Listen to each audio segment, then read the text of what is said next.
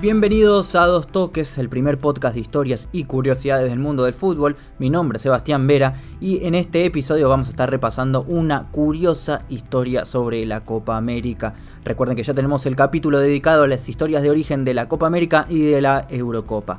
Pero antes déjenme recordarles nuestras redes sociales. Somos arroba toques podcast en Instagram y en Facebook. También pueden encontrarnos en Twitter. También pueden donarnos en cafecito en Patreon. Pueden encontrar todo esto debajo en la descripción. Recuerden también seguirnos en las plataformas que sean que nos estén escuchando, así les avisan cuando hay un nuevo episodio. Sin más vueltas, vamos a esta historia de la Copa América.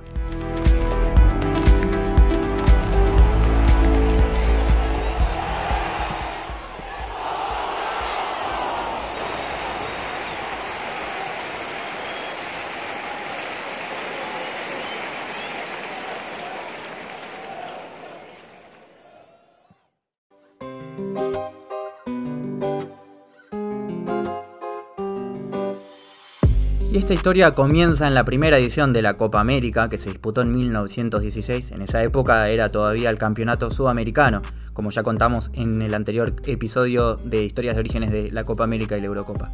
En esta ocasión jugaban Argentina y Brasil por la segunda fecha en la cancha de gimnasia y esgrima de Buenos Aires y un rato antes de comenzado el partido, la comisión de la selección local descubre que una de sus figuras, el delantero de Racing Alberto Ojaco, había viajado al interior por trabajo y que no iba a llegar a tiempo para el partido. Los dirigentes estaban desesperados y fueron a buscar a Ricardo Naón, jugador de Gimnasia y Esgrima de la Plata, que ya había jugado en dos oportunidades para el equipo, pero este se niega rotundamente, argumentando que lo deberían haber llamado antes y que él no era el plan B de nadie.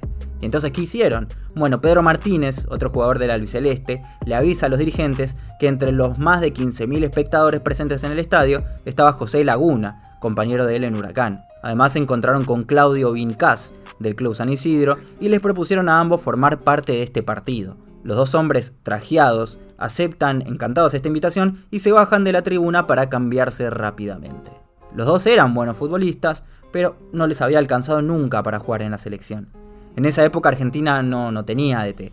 Los que elegían a los jugadores eran directamente eh, los dirigentes que realizaban pruebas entre los futbolistas que conocían y seleccionaban a los que iban a representar al país. Con el equipo completo empezó el partido y a los 10 minutos del primer tiempo Argentina abre el marcador con un potente remate. ¿Y quién fue el autor? Ni más ni menos que Laguna. A pesar de este increíble gol, los locales no pudieron evitar el empate de brasilero y fue finalmente 1 a 1. Cuentan las crónicas de la época que después del gol Laguna casi que no volvió a tocar la pelota. Este empate le costó carísimo al albiceleste, porque con otra igualdad en la última fecha ante Uruguay perdería el campeonato por un solo punto. En este último encuentro, que es otra historia, fue todo un escándalo porque debió ser suspendido por incidentes en las tribunas y reprogramarse para jugarse en el viejo estadio de Racing Club de Avellaneda, donde probablemente Laguna volvió a ser espectador. Pero vamos a adentrarnos un poquito también en la curiosa historia de estos dos jugadores de improvisto. José había nacido en Salta en 1885 y realizó el camino inverso de todo futbolista. Primero fue dirigente y luego jugador. Había firmado el acta fundacional del Club Huracán y fue el que propuso que el club llevara el color blanco en su camiseta. Para Argentina llegó a disputar tres partidos más y marcó otros dos goles, pero ninguno fue tan especial como este primero. Después de finalizar su carrera como jugador se convirtió en director técnico y volvió a la Copa América en este nuevo puesto. Dirigió la selección de Paraguay en 1921, 1929 y hasta en el primer mundial de la historia en Uruguay 1930. Vincas, el otro jugador inesperado de esta historia, era un múltiple deportista. Además de ser futbolista, era jugador de rugby del club San Isidro, y era el capitán de la selección argentina en este mismo deporte. Y hay otro pequeño dato que también destaca en este partido pero pasa casi inadvertido.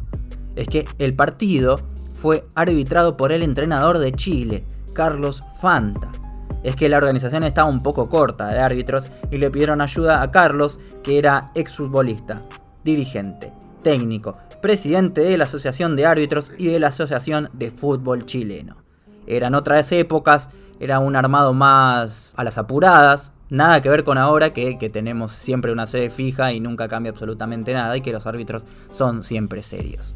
Así que este fue el episodio dedicado a la Copa América y esta curiosa historia. Recuerden seguirnos en nuestras redes sociales y coméntenos qué les pareció.